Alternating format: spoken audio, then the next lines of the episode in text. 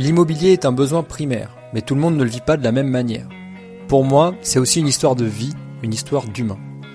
Bienvenue sur Chronique un podcast qui parle aussi de rentabilité, de rénovation et de décoration.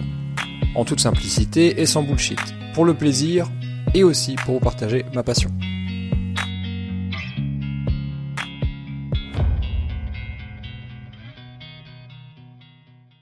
On a reçu euh, chez nous, envoyé un SMS alors que j'étais au travail, c'était 10h30, euh, 11h. Il m'a dit, ça y est, on les a reçus. À midi, j'ai pris mes affaires et je suis partie chez moi pour euh, déjeuner, comme tous les jours, sauf que je ne suis jamais revenue. L'immobilier locatif, c'était pas du tout une option en fait. Avec 1600 euros net de revenus pour deux, on a pu emprunter 147 000 euros, 440 très exactement. Ce que moi je pensais être mon futur, c'était ce que lui pensait ne pas être son futur en fait. Je jure qu'il n'y aura pas de bullshit. Allez, c'est parti. Salut à toi, bienvenue sur le nouvel épisode de Chronique Imo. Aujourd'hui, je suis pas tout seul, je suis accompagné de Marine. Salut Marine. Salut Mathieu. Ça va? Ça va et toi? Super. Marine, j'avais envie de t'avoir au micro parce qu'on bon, on est amis. Oui. Tu es investisseuse immobilière. Oui. Investisseuse immobilière, je sais pas si ça se dit. Comment Bah, tu te c'est- pas très joli, mais euh, oui, euh, on est. euh, J'investis du coup en, en couple. Du coup, on va dire qu'on est un couple d'investisseurs immobiliers. Je suis très content parce que souvent on entend des parcours inspirants, il n'y a pas de problème avec ça. On entend assez peu des parcours classiques en fait euh, d'investisseurs immobiliers, ceux qui se taisent et ceux qui disent rien, euh, ceux qui investissent en couple. Euh, souvent il y a une personne dans le couple qui se met en avant, qui montre ce qu'il fait ou qui en parle. Mais dans un couple, bah, il y a deux personnes, et quand il y en a un qui fait des projets immobiliers, en fait, il y en a toujours deux. On n'est jamais tout seul, on est toujours accompagné. Et j'avais envie de t'avoir au micro parce que je pense que tu vas pouvoir apporter un petit peu de fraîcheur. Donc est-ce que tu peux rapidement te présenter, dire qui tu es, et ça va t'amener tout naturellement à nous dire ce que tu fais aussi dans la vie, si tu veux dire professionnellement ce que tu fais. Ok. Alors, bah, du coup, moi, c'est Marine. J'ai 32 ans. J'ai deux enfants. Je vis à Montpellier. Et je suis euh, en couple et associée avec euh, quelqu'un que vous connaissez peut-être, qui s'appelle François Denis et qui est euh, présent en ligne sous le nom Riche à 30 ans. Ça nous permet aussi d'introduire le fait qu'on est associés euh, tous les trois dans l'immobilier, Tout à fait. Et que donc du coup tu as une partie, euh, une responsabilité hein, là-dedans. hein. Et oui, pareil, pareil. Et qu'est-ce que tu fais avec François Du coup, c'est quoi votre activité Si tu peux en parler rapidement? Alors notre activité principale, c'est euh, un centre de formation et un cabinet de conseil en investissement. Ok. Donc on accompagne euh, voilà les gens sur euh, le développement de leur activité et euh, aussi sur le développement et la mise en place de leurs investissements. Mhm. Et notamment, euh, ça passe bien évidemment par l'immobilier. Donc vous faites de l'immobilier en couple, vous apprenez aux gens à faire de l'immobilier, C'est ça. c'est ça Est-ce que c'est n'importe quel immobilier ou est-ce que on parle de n'importe enfin c'est quoi exactement? Qu'est-ce que tu qu'est-ce que vous faites en immobilier? Alors nous, on fait de l'investissement locatif. Donc on achète euh, des biens euh, ultra rentables euh, qu'on met en location, donc notamment des colocations, mais également des, des appartements individuels. OK, donc stratégie colocation et des, des, des appartements. C'est ça. En longue durée uniquement. On fait pas du tout de, de courte durée. OK, oulala, va pas trop vite, ça va pas trop vite pour nous. Ça ça va être juste après. Alors, tu connais peut-être pas le rituel, mais à chaque fois qu'il y a une interview, on peut pas commencer les questions sérieuses avant de poser la main sur le livre virtuel de Chronique Imo et de dire je jure qu'il n'y aura pas de bullshit parce que c'est une interview, zéro bullshit. Je Ah. jure qu'il n'y aura pas de bullshit. Bon, super. On peut commencer alors. Donc, c'est quoi ta relation à toi, euh, juste toi, Marine, avant de rentrer dans euh, bah, effectivement les investissements que vous avez pu faire en couple Toi, euh, tu sors des études. Toi, ta relation à l'immobilier, c'est quoi? Alors moi, j'ai fait des études euh, assez classiques. Euh, j'ai trouvé un CDI. Donc j'ai fait mes études en alternance. Qui n'ont rien à voir avec l'IMO? J'ai fait de la gestion, des ressources humaines, euh, du management, euh, de la comptabilité. Ouais. T'avais pas eu de notion? Rien du tout. Rien du Il n'y a pas d'investisseur immobilier dans ma famille, mis à part un de mes oncles, euh, mais qui n'a jamais, euh, qui s'est jamais spécifiquement étalé sur le sujet euh, en Ouais. famille. Mes parents ne sont pas investisseurs immobiliers. J'avais pas dans mon cercle d'amis d'investisseurs immobiliers non plus avant Ouais. de démarrer. Et toi, est-ce que tu as eu ce truc, tu sais, souvent, euh, moi j'en parle par rapport à, à mon expérience à moi, c'est vrai que très jeune, je me suis dit, mais il y a un truc à faire dans l'immobilier, c'est sûr. Euh, je me suis rapproché de certains livres euh, ou de certaines personnes où j'avais compris qu'ils vivaient de ça. Euh, est-ce que toi, c'était un truc, est-ce que quand tu es sorti d'études ou même pendant tes études, est-ce que tu t'es dit, tiens, peut-être qu'il y, a un- il y a quelque chose à aller chercher dans l'immobilier? Alors pas du tout. Euh, moi j'avais ce, ce- cet état d'esprit qu'ont euh, la plupart des gens euh, parce que euh, c'est comme ça que j'ai été élevée et puis mon entourage pensait la même chose. C'était que euh, il fallait trouver un CDI, acheter sa résidence principale Ouais. et voilà payer un crédit plutôt que payer un loyer. c'est jeter de l'argent par les fenêtres. Et pour moi, le, si on m'avait demandé à, à 15 ans, enfin à 18 ou à 20 ans, euh, comment je me voyais 5 ou 10 ans plus tard, c'était euh, propriétaire de ma maison. euh, et, c'est tout. Enfin, l'investissement locatif, l'immobilier locatif, c'était pas du tout une option en fait. Je, Ouais. pour moi, c'était loin en plus pour toi. c'était loin et puis c'était pour moi c'était réservé à une certaine partie de la population. Pour moi, les, les investisseurs immobiliers ou les gens qui ont fait fortune dans l'immobilier, c'est c'est les riches, c'est des gens qui sont partis de qui ont démarré dans la vie avec euh, papa maman qui leur a donné une grosse somme d'argent, euh, qu'ils ont placé, qu'ils ont fait fructifier, etc. Pour moi, c'était pas euh, c'était pas du tout accessible au commun des mortels. Bien sûr. Du coup, spoiler alert, aujourd'hui, tu as dit tout à l'heure que tu avais 32 ans. Tu as acheté ta résidence principale et tu rembourses un crédit, du coup. Absolument pas. Qu'est-ce que c'est que cette histoire? Et oui, effectivement, bon, bah, j'imagine que pour la plupart euh, euh, qui nous écoutent, vous savez, si tu m'écoutes, tu le sais, je, je prône pas du tout pour euh, l'achat de sa résidence principale. Maintenant, c'est pas incompatible avec l'investissement immobilier locatif, pas du tout. Mais c'est vrai que c'est pas vraiment de, prime abord, c'est pas ce qui est conseillé, parce que ça va peut-être te, créer une rétention de capacité d'emprunt, en tout cas en début de carrière dans, dans l'investissement locatif. Mais du coup, la question qui se pose, c'est comment t'es tombé dedans?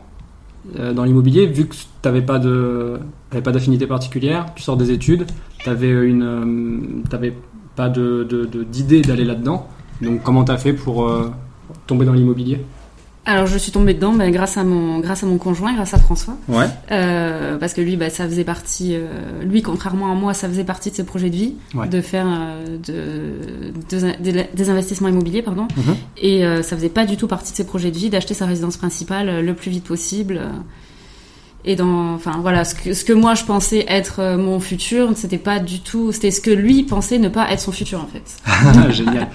Du coup, euh, on peut peut-être se dire, bah, ça a dû créer une friction, ou est-ce que c'était défendable, euh, est-ce que c'était compréhensible pour toi, euh, ce qu'il voulait faire lui Alors bah déjà quand il a lui quand il a lancé son son business et ce pourquoi certains d'entre vous doivent certainement le connaître, forcément moi je me suis mise à travailler avec lui et bah, ça c'est vrai que quand j'en ai entendu parler ça coulait de source en fait. Une fois que les que quelqu'un proche de toi te l'explique et te donne les chiffres et t'explique et te montre par A plus B comment ça marche, ben c'est c'est évident. Et aujourd'hui, avec le recul, je me dis mais comment j'ai pu ne pas le euh, savoir ou ne pas, le savoir et risquer de passer à côté de ça.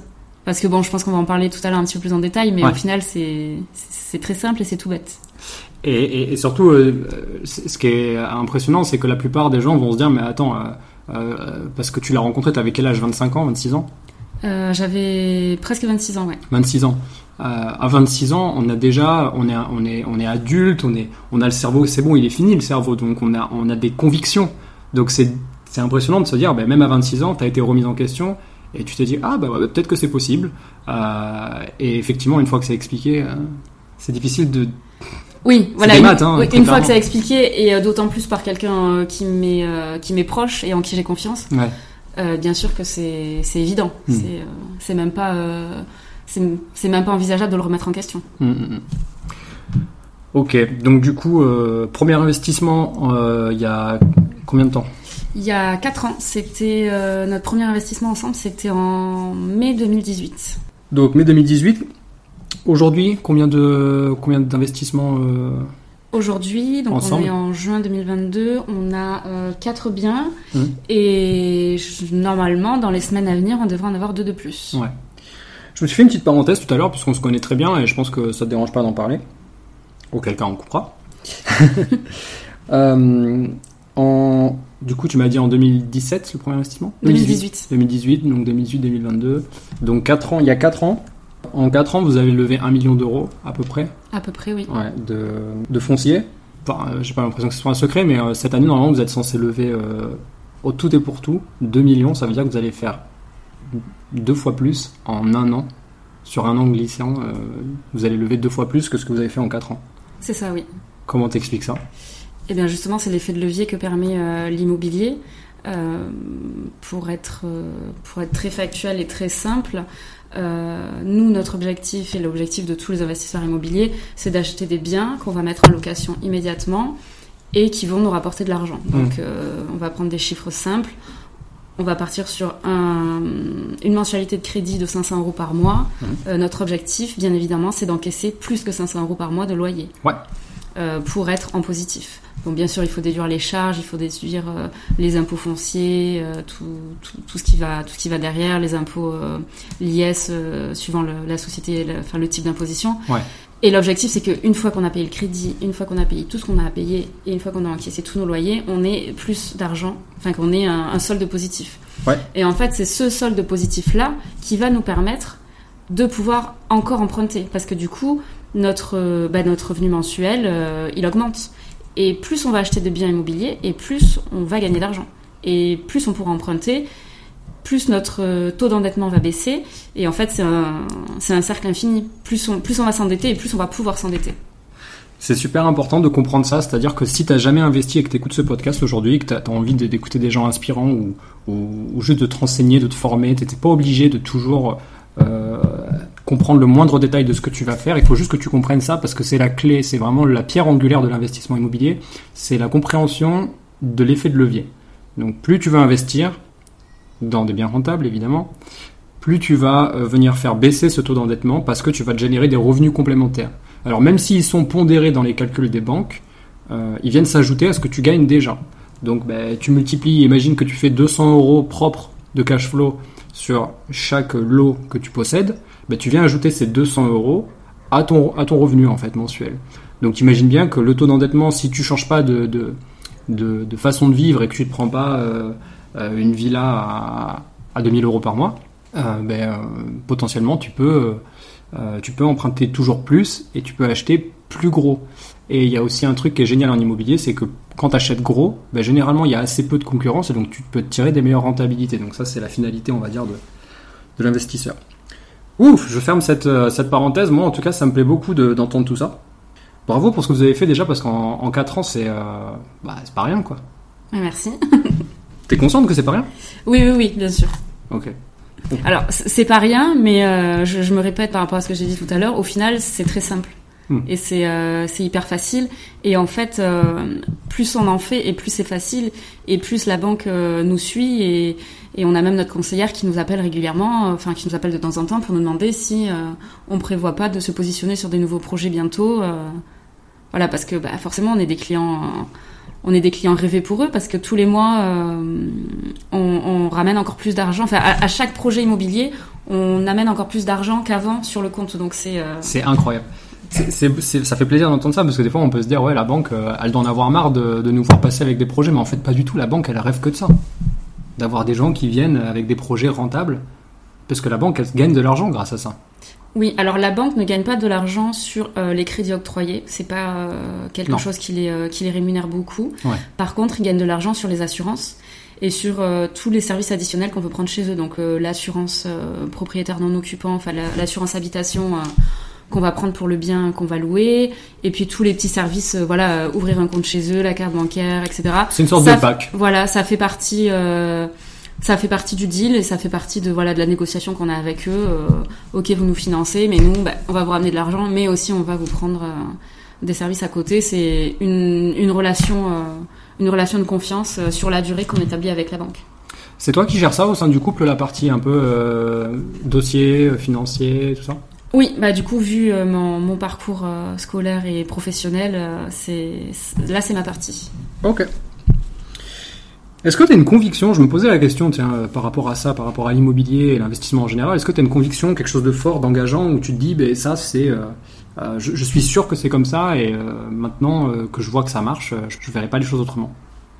Bah, la conviction que j'ai, c'est que c'est possible, parce que je sais que beaucoup de personnes pensent que c'est pas possible, que comme je disais tout à l'heure, c'est réservé à une certaine partie de la population.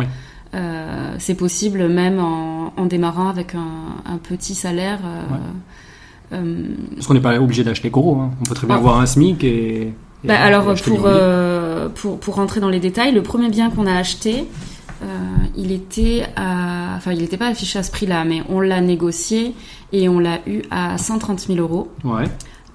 Donc c'était un appartement de 90 mètres carrés dans lequel on a fait une coloc de 4 chambres Oula. À Montpellier à Montpellier. Oula. Donc 130 000 euros, on y a fait euh, 47 000 euros de travaux. Et Si t'es de Montpellier et que tu écoutes ça, je pense que ça va te faire plaisir d'en- d'entendre ce genre de chiffres. donc 177 000 euros. Euh, nous, on a mis un apport de 30 000 euros. Ouais.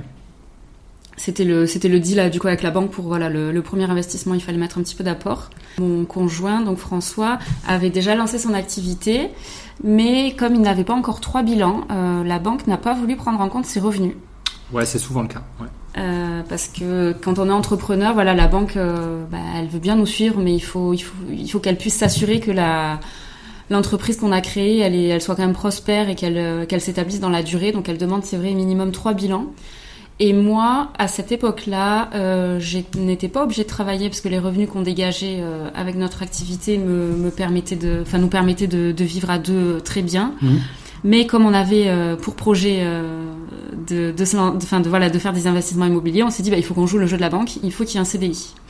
Donc c'est moi qui ai fait le sacrifice euh, d'avoir un CDI et je gagnais à cette époque-là en net 1600 euros. Ok. Ça s'est joué à pile ou face, ça ou pas? Euh, non, bah, non, parce que c'était plus important que François euh, développe euh, l'activité plutôt que qu'il aille travailler pour un, pour un job qui ne lui plaisait pas. Ouais. C'est moi qui, qui me suis sacrifiée. Ouais. Et donc, euh, avec 1600 euros net de revenus pour deux, parce Ouais. que la banque ne voulait pas prendre en compte les revenus de François, on a pu emprunter... euh, 130. euh, Enfin, 100, Puisque c'était 147. 147. Du coup, ouais, 147 000 euros, 440 très exactement, le montant du crédit. Ouh. Ok. Et cet appartement-là, aujourd'hui, nous dégage euh, net, net, une fois qu'on a payé euh, le crédit, les charges de copropriété, parce que c'est dans un immeuble forcément, donc du coup il y a des charges de copropriété. Euh, on fournit tout aux locataires, donc l'électricité, internet, l'eau, Ouais. etc. Ils ont rien à payer en plus, sûr. tout compris.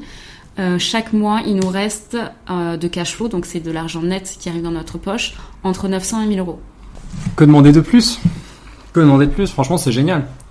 Donc, euh, vous avez une mensualité de crédit de combien là-dessus? On a euh, 540 euros par mois. Ouais. Et en sachant qu'on avait demandé euh, quand on l'a quand on l'a acheté, quand on a déco- négocié le crédit, ce qu'on demande toujours, c'est d'avoir un différé de remboursement. Bien sûr. Donc on demande à la banque de nous laisser. Donc en général, ils acceptent 24 mois. Certaines banques acceptent 36 mois, mais la plupart c'est 24 mois. Euh, on, ne- on a payé du coup pendant 24 mois que les intérêts, les intérêts intercalaires. Ouais. Donc c'est-à-dire que pendant les 24 premiers mois, on avait, euh, on, on remboursait, je crois, euh, 2 ou 300 euros de mensualité. Donc euh, je vous laisse faire le calcul euh, au niveau de la rentabilité. C'est beau. J'étais en train de faire le calcul vite fait. En fait, euh, ouais, vous avez immobilisé euh, 30 000 euros. Ouais. Et vous vous êtes créé une rente nette d'impôts de un peu plus de 900 euros par mois. C'est ça, oui, Bon, ça valait le coup de les immobiliser, ces 30 000 euros. bien sûr. Super. Mais euh, du coup, ça m'amène à. Parce que du coup, j'ai envie de rebondir sur le fait que tu pris un CDI. Du coup, tu es obligé de t'impliquer dans un job, euh, d'aller bosser euh, tous les jours. et ce, pendant un an, tu m'as dit? Pendant un an, oui, Ok, de manière à avoir des, des- des comptes propres, recevoir le salaire, montrer que t'es pas dépensière, etc. tout à fait. Ok. Euh, tu as continué dans ce job, du coup, pour faire, pour faire d'autres affaires derrière? Alors j'ai continué. je- alors ce bien-là, on l'a acheté en mai, le premier, et on s'était déjà positionné sur un autre bien. Mhm. Je crois que c'était le 17 juillet ou quelque chose comme ça. On a reçu euh, chez nous par courrier euh, les offres de prêt. Mhm. François m'a envoyé un SMS alors que j'étais au travail, c'était euh, 10h30, 11h. Ouais. Il m'a dit ça y est, on les a reçus. Je à midi, j'ai pris mes affaires et je suis partie chez moi pour euh, déjeuner comme tous les jours, sauf que je ne suis jamais revenue. Jamais. Ils t'attendent d'ailleurs, toujours. je Ils m'attendent d'ailleurs toujours. Ok. Euh, J'avoue que cette histoire, elle est vraiment croustillante et rien que de l'entendre, moi, ça me, ça me rend dingue, quoi. C'est génial. En fait, vraiment, tu, tu, joues le jeu de la banque, donc tu acceptes le, le deal. Euh, tu sais qu'il faut avoir des comptes propres, tu sais qu'il faut avoir un CDI avec des salaires. Par contre, dès que tu as eu ce que tu voulais et que tu n'avais plus besoin, parce que du coup, ça voulait dire aussi que derrière, tu n'allais plus avoir besoin. Alors je- j'en avais déjà plus besoin par rapport à l'activité euh, qu'on avait développée avec François Ouais, euh, en parallèle. Mais euh, alors là, du coup, ce deuxième bien, euh, on l'a acheté un petit peu moins cher. Celui-là, donc c'est un appartement toujours à Montpellier de 75 mètres carrés. Ouais. Euh, pareil, on a fait une coloc de quatre chambres. On a fait 50 000 euros de travaux. Et l'appartement, on l'a négocié et on l'a eu à 97 000 euros. Hum, hum, hum. À- il est, à, pour ceux qui connaissent un peu Montpellier, il est à 10 minutes du centre-ville. Donc, euh. Franchement, c'est des tarifs aujourd'hui. euh, pourtant, c'était il n'y a pas si longtemps, mais c'est plus trouvable. hein. Ça se trouve plus. hein. Dans ces tarifs-là, ça devient très compliqué.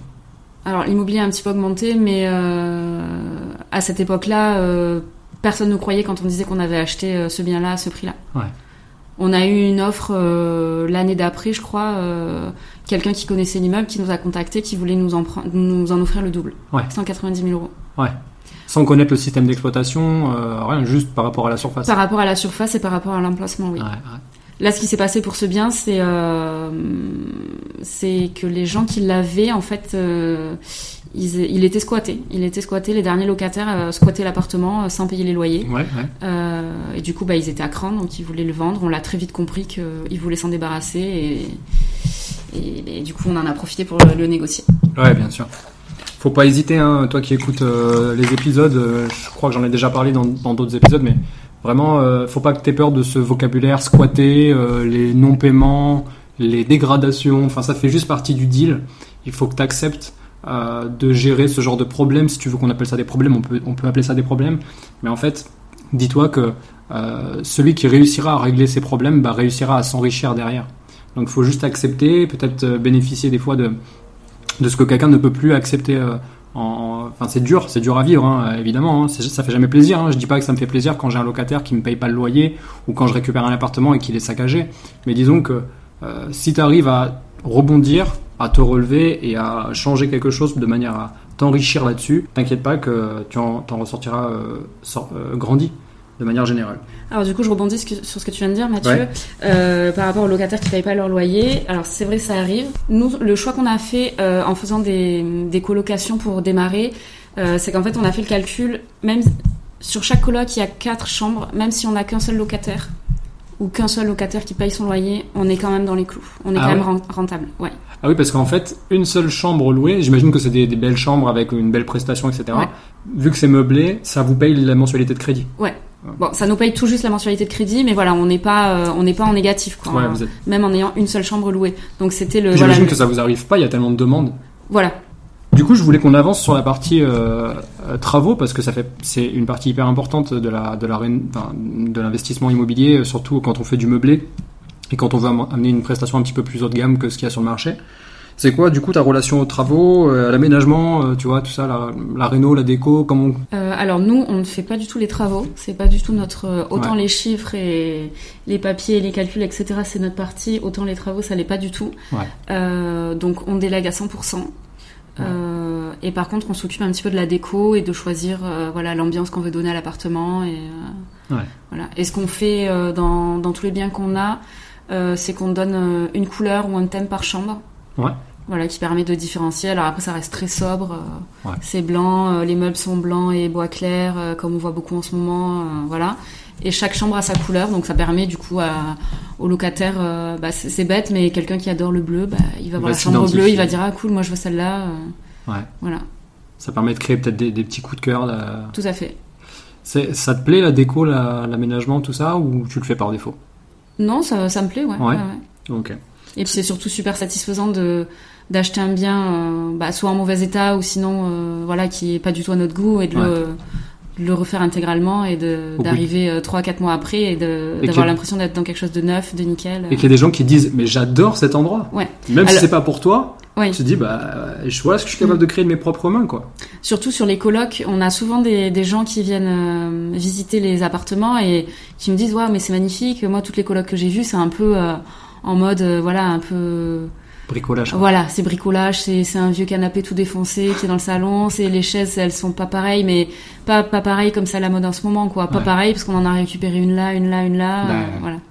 Hmm. Donc ça fait euh, le prix est un petit peu plus cher que le prix du marché, mais du coup euh, c'est souvent des coups de cœur et les gens qui ont le coup de cœur prennent prennent la chambre. Mais j'ai remarqué que c'est aussi une vraie stratégie, ça je sais pas si t'es d'accord, mais j'ai l'impression que si t'es plus cher que le marché, en tout cas si t'es dans la fourchette haute, bah tu te payes le luxe d'avoir des gens qui vont être peut-être moins, qui vont peut-être moins dégrader ou qui vont faire plus attention. Tout à fait, oui. Et puis euh, le, le le système de la coloc fait que 95% de nos locataires c'est des étudiants, donc c'est les parents qui sont garants. C'est très souvent les parents qui payent le loyer, c'est directement les parents qui font le, le virement du loyer. Donc je pense que euh, bah, les, les locataires sont un petit peu plus... Ils ont peut-être un, un petit coup de pression de la part de leurs parents Ah en ouais. disant fais attention parce que ma caution je compte la rembourser. Je compte la récupérer, pardon. Énorme. Oui, c'est vrai que j'y ai pas pensé. Moi, c'est si tu me suis et que tu sais euh, la façon dont j'investis, tu sais très bien que j'ai pas de colocation. C'est quelque chose que j'ai pas encore fait, mais ça me plairait d'en faire par contre. Euh, et c'est vrai que quand on en parle en off de ces euh, de ces colocs que vous gérez, euh, je, me- je me dis que ouais, il y a vraiment quelque chose à faire. Et par contre, juste une petite parenthèse par rapport à à cette partie euh, euh, rénovation et euh, mettre au goût du jour. Comment t'expliques qu'il y a encore des colocs en 2022 qui sont pas au goût du jour? Enfin, je veux dire, ça doit être hyper compliqué. En plus, il y a le Covid qui est passé par là. Comment ils font pour s'en sortir? C'est pas possible. Bah, je pense que du coup les, les chambres sont moins chères, le loyer est moins élevé. Ah et oui, voilà, du coup les gens qui ont, peuvent pas forcément se permettre de mettre euh, Ah yes, un peu plus, bah, ils vont un peu par défaut. euh, Ok, ouais, ça, ça satisfait une autre, pa- une autre partie Ouais. du marché. Ok, j'entends. Nous, pour euh, au prix auquel on loue les chambres, il Mhm. y a des studios à Montpellier qui se louent à ce prix-là.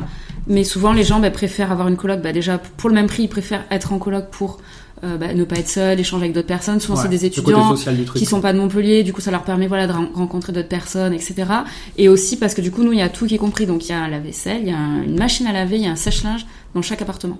Et rien que la machine à laver, le sèche-linge, ça, c'est euh, Ah, et ça doit les rendre chaque heureux. personne qui visite on dit waouh, trop bien, j'ai pas besoin d'aller à la laverie. Quel enfer la laverie. Voilà. Ah, T'as connu la laverie quand t'étais étudiant? Non, j'ai pas connu la laverie quand j'étais Moi, j'ai connu la laverie. je peux te dire que c'est un enfer.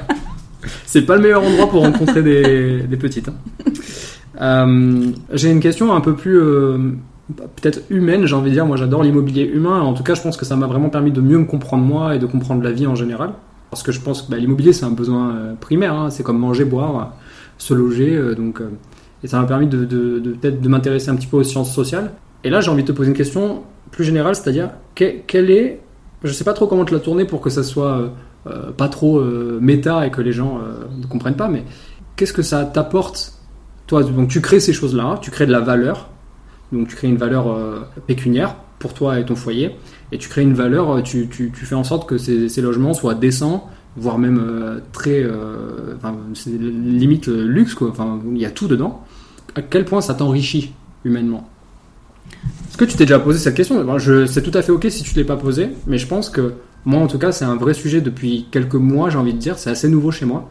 Je me pose plein de questions sur qu'est-ce que j'ai fait, qu'est-ce que, est-ce que j'ai vraiment contribué en faisant ça, tu vois des, fois je faisais les choses et, après je me suis dit mais tu vois avec le recul j'ai contribué en faisant ça. Alors je me la suis jamais vraiment posé euh, cette question, c'est vrai, mais euh, on est très content de, bah, de rendre les locataires contents parce que quand on voit voilà les gens qui nous disent oh là là j'ai visité tellement de tellement de- d'appartements ou de maisons, c'était pourri, c'était euh, c'était moche, etc.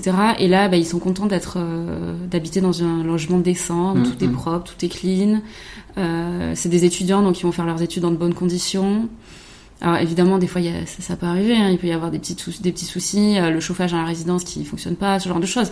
Ça, on n'est pas, on n'est pas tributaire de ce genre de, de désagréments, mais euh, on, voilà, on permet à des, à des jeunes de, bah, d'habiter, de passer une année scolaire, surtout avec les, les années scolaires qui viennent de s'écouler. euh, ces deux dernières années, ils étaient euh, voilà dans des bonnes conditions. euh, Même s'ils n'allaient pas euh, à l'université ou quoi, ils étaient dans des conditions vraiment rêvées pour, euh, d'une part, être étudiés et ne pas couper le lien social. Quoi. Voilà, exactement. Ouais. Bah ouais, je suis assez d'accord avec ça. Je, je me, je me dis que le gouvernement devrait remercier les investisseurs immobiliers qui se lancent dans ce genre de projet. Vraiment, ils leur doivent une, une fière chandelle. Alors après, évidemment, hein, l'obtention des crédits immobiliers, c'est grâce aussi à la réglementation qui fait que c'est possible, donc c'est aussi grâce au gouvernement. Mais aujourd'hui, on vit en France une crise de l'immobilier. Il y a beaucoup de logements qui sont indécents, qui sont pas, enfin, qui, sont pas euh, propres, ils sont impropres à la location. Et grâce à ces investisseurs immobiliers, qui font pas de la location courte durée, même si moi je pense que c'est une bonne chose la location courte durée, hein, je dis pas ça. Mais du coup, le, le, le gouvernement est un peu contre la location courte durée, en tout cas il aimerait la limiter, mais vous, vous n'en faites pas. Mais vous rénovez quand même des logements qui étaient vieillots, hyper vieillots pour, pour certains, et vous en faites quelque chose de hyper décent.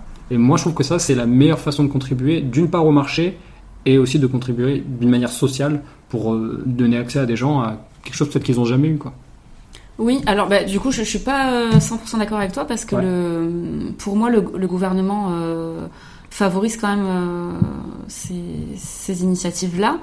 Euh, nous, sur ces, sur ces deux appartes, on est au, sous le régime fiscal de la LMNP, donc la location meublée non professionnelle, enfin loueur meublé non professionnel. Mhm. Euh, c'est-à-dire qu'on loue un logement meublé, donc il y a toute une liste de meubles à, à fournir euh, obligatoirement dans le bien. Donc c'est tout bête, hein, c'est une table, des chaises, Mm. de la vaisselle, de quoi se laver, un lit. euh, Généralement, voilà. vous faites bien plus. Voilà, on fait bien plus. Et il faut pas que ce- ces revenus-là dépassent un certain seuil, des, enfin un certain pourcentage des autres revenus du foyer. Et si on rentre dans ces critères-là, Hum. on peut appliquer ce qu'on appelle le, le Déficit. foncier. Ah ouais, ok. Donc euh, sur ces biens-là où on a fait 50 000 euros de travaux, eh ben, on va pouvoir reporter toutes les dépenses des travaux, donc les 50 000 euros, euh, le, le déduire en fait de tous les de tout le positif qu'on a tous les mois. C'est vrai. Mais à coup pas, c'est vrai. Et ça, c'est génial. Et on peut, voilà, sur une période de 10 ans, euh, du coup, bah, avoir être à zéro en fait tous les mois. Ne pas, euh, même si on a bien donc les 1000 euros de cash flow comme je vous disais tout à l'heure, euh, on a bien ces 1000 euros de cash flow, ils vont bien dans notre poche, hein, on peut bien s'en servir pour faire ce qu'on veut. Mais au niveau de la déclaration d'impôt, on va pas, enfin, il y aura- il y, aura écrit qu'on a gagné 1000 euros, Mm. mais il y aura aussi écrit qu'on reporte 1000 euros des 50 000 euros de travaux qu'on a payés. Du coup, euh, pendant 10 ans, on peut ne pas payer de travaux, de Ouais, ne pas payer d'impôts. ouais, sur les tra- parce que c'est une sorte, c'est une balance fiscale en fait. Ouais. C'est une comptable, pardon, c'est une balance comptable qui nous permet de montrer qu'on a dépensé de l'argent. Du coup, ça ramène l'imposition à zéro sur étalé sur plusieurs années, mais l'argent il rentre quand même tous les mois et on peut l'utiliser. voilà. Tout à fait. D'ailleurs, je pense que c'est pour ça qu'il y a beaucoup d'investisseurs immobiliers après qui se séparent de leurs biens au bout de, de cette euh, de cette durée. Très probablement, oui. Ou, ou alors qui, euh, du coup, ça vous est pas encore arrivé, mais à un moment donné, la, la- la question se pose quoi. Oui, oui, oui. Euh, alors, soit s'en séparer, soit refaire des travaux. Ouais. Et, ça euh, fait des travaux importants du coup, ça Oui, refait. euh, oui. ouais. Et, euh, et c'est aussi pour ça que vous avez peut-être des gens autour de vous qui font de l'immobilier, qui ont des biens immobiliers et qui ne louent pas en meublé. Et c'est souvent des gens qui n'ont pas cette, euh, cet état d'esprit euh, investisseur immobilier.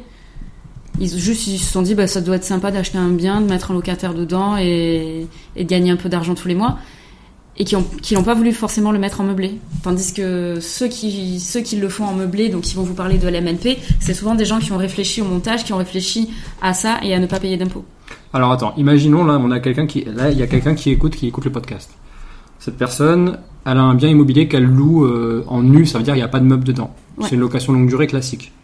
Ça serait difficile pour cette personne de passer sous le régime LMNP Non, la seule chose pour elle, ce serait de la seule chose qu'elle aurait à faire, ce serait juste de mettre des meubles dans l'appartement. Ouais. Il y a, il y a la liste hein, sur, je, je précise qu'il y a la liste sur le, le site de, de- du gouvernement. Oui, tout à fait, oui. Euh, ce- bah, ce serait juste non, de mettre des meubles, de mettre un lit, une table, euh, une chaise, au moins une chaise, Ouais. de la vaisselle, euh, quelques poêles. euh, Le déclarer, il y a un document CERFA. Le déclarer, il faut faire un oui un CERFA au centre de formalité des entreprises Ouais. pour avoir un numéro SIRET et puis c'est parti. Je précise que ça ne veut pas dire que tu deviens une entreprise toi-même. hein. C'est le bien lui-même qui est euh, enregistré euh, sous cette forme-là, mais tu deviens pas une entreprise. Donc si tu es salarié, tu perds pas ton droit au salariat ou ça rajoute pas plus d'impôts ou quoi que ce soit. Rien à voir avec ça. Vraiment juste, euh, c'est une façon de déclarer ton bien en fait. Et pour ceux qui sont qui touchent le chômage, les revenus de la LMNP du coup ne viennent pas en déduction des allocations chômage non plus. Bah merci pour cette précision, tu vois, je savais même pas. Bon bah écoute, on arrive un petit peu sur la fin des questions, euh, on va dire euh, très euh, très. Même si après j'ai un petit jeu qui, qui s'intitule les 10 mini questions, tu vas voir, ça va te plaire. Mais avant de terminer, je voulais savoir aujourd'hui, avec ce que vous avez fait, et vraiment ça a été hyper rapide, j'ai l'impression votre croissance en 4 ans, enfin nous on se connaît bien donc je le vois bien, et surtout ce que vous allez faire cette année en immobilier, même si on s'associe, vous votre capital il va vraiment grossir de manière exponentielle. Quel est aujourd'hui, est-ce que peut-être t'en as pas, mais est-ce que tu as un rêve ou un objectif? Qui est, euh, ça n'a pas forcément de lien avec l'IMO, mais enfin peut-être si, je sais pas. Non non non, bah c'est de ouais de, de pouvoir continuer ce qu'on fait et euh, et de, de pouvoir en acheter encore d'autres et, et Ouais. d'autres euh, et plus encore. La finalité, c'est peut-être d'en jouir tous les jours. Le fait que ça apporte du, enfin ça apporte du cash, donc tu as une meilleure vie. Oui oui bah du coup oui forcément ça contribue à l'augmentation de nos revenus et puis euh, de pouvoir euh, ben, en parallèle forcément moins travailler et moins avoir besoin de travailler sur d'autres euh, sur d'autres projets effectivement. Ouais. C'est vrai que ça paraît bête comme ça. hein. Euh, souvent, euh, je, fais exprès de te poser la question parce que souvent euh, on se dit mais ouais mais j'ai des rêves, j'ai envie de m'acheter un bateau, j'ai envie de mettre, tu vois, j'ai envie de vivre au Guatemala, tu vois, je sais pas n'importe quoi. Mais la vérité c'est que juste tu peux avoir une vie tout à fait classique. D'ailleurs, ça me fait penser à un livre qui s'appelle The Millionaire Next Door, qui est un livre qui est pas traduit en français malheureusement, mais grosso modo, bah, c'est le millionnaire de la, de la maison d'à côté. Et euh, c'est une étude en réalité qui a été publiée aux États-Unis sur le fait qu'il y a énormément de millionnaires qui vivent une vie tout à fait lambda. C'est ton voisin d'à côté, ça se trouve, c'est la porte d'en face de chez toi. Tu, tu sors de chez toi, c'est ton paillasson, en face, il y a un millionnaire. C'est juste qu'il a pas, lui, il a pas en fait d'ambition d'a- d'acheter un bateau à voile euh, ou quoi que ce soit. Peut-être que lui, juste, il veut avoir tous les jours une vie riche, une vie euh, épanouie, pouvoir faire des bons restos avec ses amis. C'est peut-être juste ça. Bah alors du coup, nous, no- dans notre mode de vie, c'est un petit peu quelque chose qu'on qu'on applique parce que on a deux enfants en bas âge. Euh, ce qui nous tient à cœur, c'est de passer le maximum de temps avec eux. Et du coup, on, on travaille moins pour pouvoir, euh, pour pouvoir s'en occuper pleinement et profiter, euh, profiter pleinement. Ils sont avec nous à la maison tous les jours. T'achètes ton temps en fait. exactement.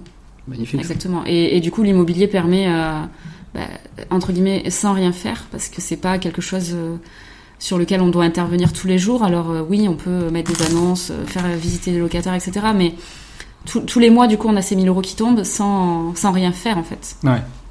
Et en passant du temps avec nos enfants, avec nos amis. euh. Puis ça te prend vraiment assez peu de temps, j'imagine, en gestion. Non, au quotidien, euh, pas du tout. Euh, Il y a des locataires de temps en temps qui vont nous demander qu'on leur envoie les quittances de loyer, mais bon, ça, Ouais. avec euh, le logiciel qu'on utilise pour gérer les, les baux, euh, ça nous prend deux secondes. Ouais. Et voilà, on a un petit peu de travail quand la rentrée approche pour faire rentrer les nouveaux locataires, mais sinon, c'est pas c'est pas quelque chose sur lequel on travaille tous les jours, non. Ok. Bon, bah écoute, c'est parti. Merci d'avoir répondu à tout ça. C'est parti pour les mini-questions. T'es prête? Allez, L'idée, c'est que tu répondes cash. Hein. Y a pas de... T'as pas de temps de réponse. Hein. T'as le droit de commenter, par contre. ok. Épargner ou investir? Investir, Patrimonial ou rentable? Rentable. Crypto ou IMO Ah, Imo Bitcoin, Allez C'est quoi IMO Bitcoin? C'est le, le livre que François a écrit sur Yes. euh, bah, justement la rencontre de l'immobilier et des crypto-monnaies. Ok. T'as le droit de faire la promo, y a aucun souci. Ok, bah vous pouvez le retrouver euh, sur le site riche30ans.com. Ok.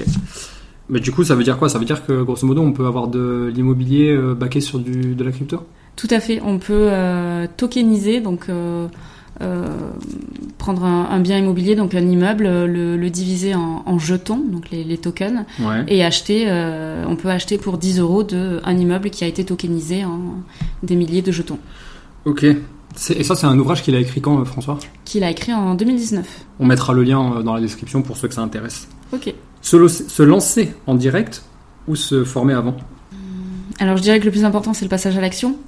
Donc Ouais. j'aimerais dire euh, se lancer en direct, mais c'est quand même bien de se former, pas trop non plus parce que quand on se forme trop, euh, on emmagasine trop de connaissances et on est trop, on sait plus où donner de la tête, on sait plus qui, croire, on, on, on va s'arrêter à des petits détails. Euh, nous, moi je vois souvent des gens qui nous contactent, qui me disent oui, je veux investir en immobilier, mais je fais une SCI à l'IR ou je fais une SCI à l'IS. En fait, c'est pas ça qui est important. Trop, trop tôt. Voilà, Trop tôt. trop tôt. Déjà le premier c'est- en LMNP, c'est pas Ouais. en SCI. J'ai une anecdote par rapport à ça. Euh, mon premier investissement immobilier en 2013. Euh, ouais, enfin, l'ai- du coup, mon premier bien, je l'ai acheté en 2012 et euh, je l'ai revendu en 2013, donc il y a quasiment 10 ans, c'est incroyable. Et euh, l'anecdote, c'est que du coup, je fais cet achat-revente sans savoir que c'était un achat-revente à la base. Enfin, vraiment, je l'ai fait. euh, je- J'en parlerai dans un autre épisode. Et euh, je le revends. Je comprends que c'est une stratégie en fait euh, immobilière euh, chez les investisseurs, parce que euh, les gens m'ont dit ah t'as fait un achat-revente. Et donc du coup, je me rends compte que sur Internet, il y a des formations à l'achat-revente.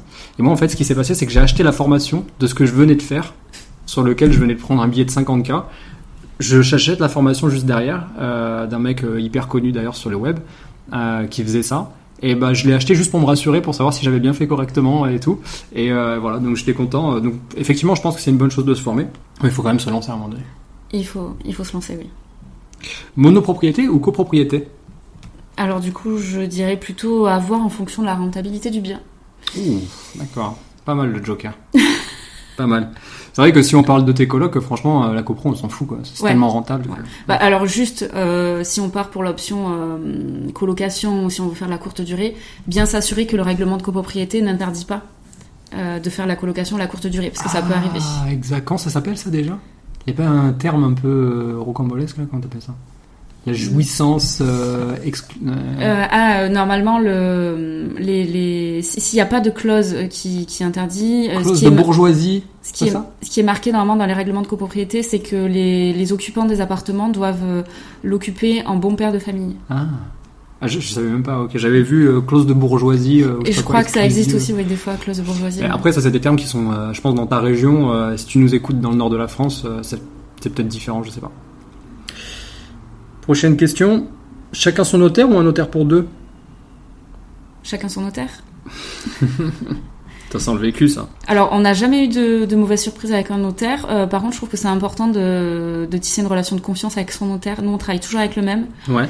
Il nous connaît, il connaît notre dossier. euh, voilà, il sait que, il sait qu'on est sérieux. Il sait quand, quand on se positionne sur des biens, qu'on signe des compromis, on va au bout. Mm. Donc, il défend notre dossier parce qu'il nous connaît. Mm. C'est pas un notaire qu'on a trouvé euh, euh, sur Google. Enfin, je veux dire, c'est pas. euh, on sait avec qui on travaille, quoi. Ouais. On, on sait qu'on peut lui faire confiance Ouais. et qu'il défendra toujours nos intérêts quoi qu'il arrive. Ouais. C'est ça l'avantage de toujours passer par lui, c'est que bah, c'est donnant-donnant. quoi. Et puis ça fait gagner du temps parce que je lui envoie un mail, je lui dis voilà, voici une offre d'achat, merci de rédiger le compromis. Il sait, il sait qui je suis, il sait, euh, il sait qu'il peut se mettre à travailler dessus de suite parce que notre notre dossier il est il est ok quoi. J'avoue que tu m'as converti pour le coup et c'est devenu mon notaire maintenant. Bah voilà. je vais demander une, une commission. Et d'ailleurs, je te le dis, toi qui écoutes le podcast, les conseils euh, notariés sont gratuits. Donc, euh, tu vois, c'est pas comme un avocat où euh, tu prends rendez-vous, etc. Enfin, ça va peut-être dépendre de, de la situation, etc. Mais le, en fait, le notaire, il est payé à l'acte. Donc, tant qu'il a rien rédigé et qu'il t'a pas fait signer, c'est pas payant. Son travail, euh, t'as le droit, tu peux le solliciter pour avoir des, des, des, des réponses. Tout à fait, tout à fait. Est, c'est ce que je voulais, je voulais dire. Le notaire est payé à l'acte, donc euh, que ce soit pour euh, euh, le, régime matrimonial ou, le régime juridique sous lequel on achète le bien, euh, tant qu'on n'a rien signé, tant qu'il n'y a pas de, document officiel qui a été écrit, qui a été rédigé par lui, il n'y a pas de, d'émolument à lui verser. Et j'en profite aussi pour rebondir sur ce qui a été dit tout à l'heure par rapport aux locataires qui pourraient ne pas payer leur loyer. Euh, la chose à faire, donc, c'est envoyer un recommandé, etc. Bon, si ça ne suffit pas, on peut demander à un huissier de justice d'intervenir. Donc, les gens pensent souvent que ça coûte 5, 6, 700. On même dit, mais je crois que ça coûte 1000 euros de faire intervenir un huissier. Non, l'acte, il est réglementé. Euh, un courrier d'un huissier de justice, c'est, il faudrait vérifier, mais c'est moins de 200 euros. Ouais.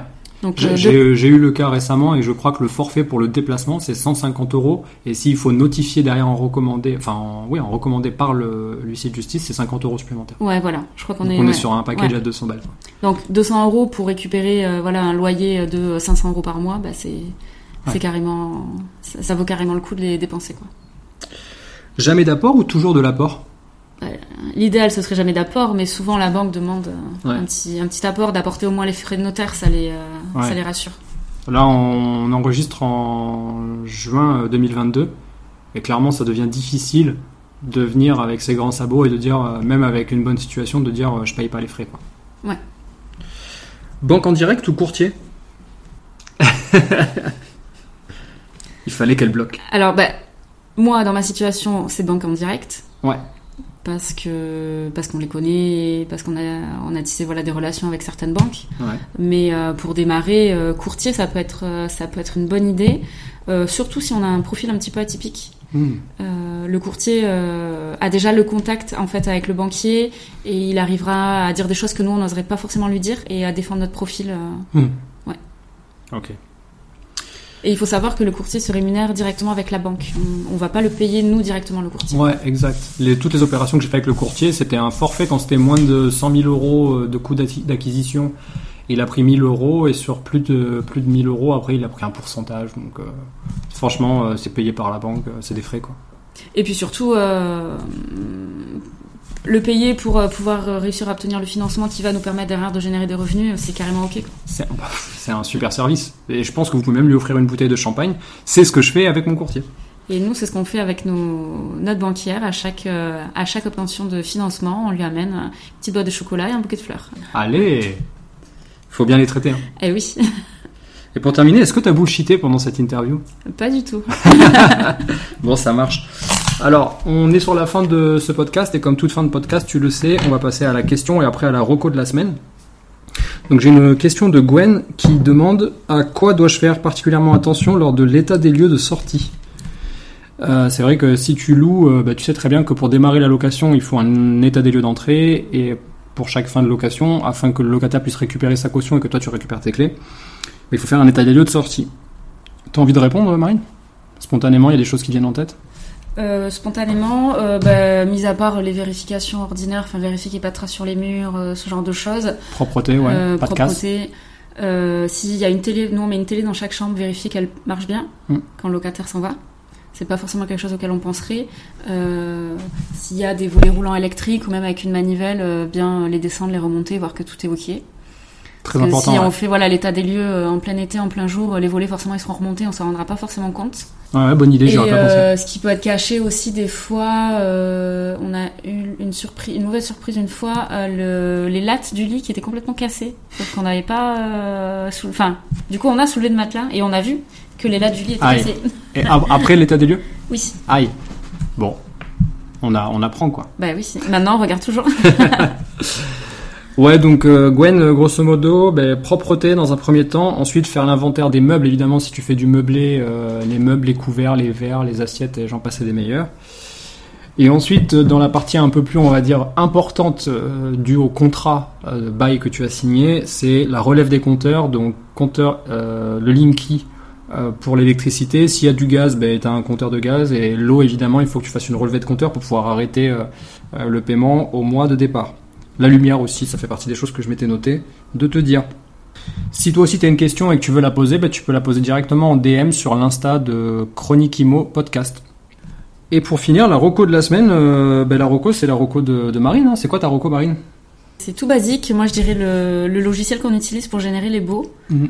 Euh, parce qu'il existe une multitude de sites euh, en ligne qui proposent des, des modèles de baux déjà rédigés, gratuits ou non. Mais il faut savoir que, comme dans tous les domaines du droit, euh, la réglementation change tous les jours ou presque. Euh, du coup, moi, je conseille de, bah, de s'assurer que le, le bail qu'on va faire signer à son locataire et comporte bien les- la réglementation en vigueur au jour de la signature. Euh, donc nous, on utilise, on utilise le logiciel Rentila, qui coûte, je crois, à l'année une quarantaine ou une cinquantaine d'euros. Donc euh, si 50 euros peuvent permettre de ne pas avoir de litige, euh, Il est vrai, eh, franchement, il est complet ce truc. hein. Ouais.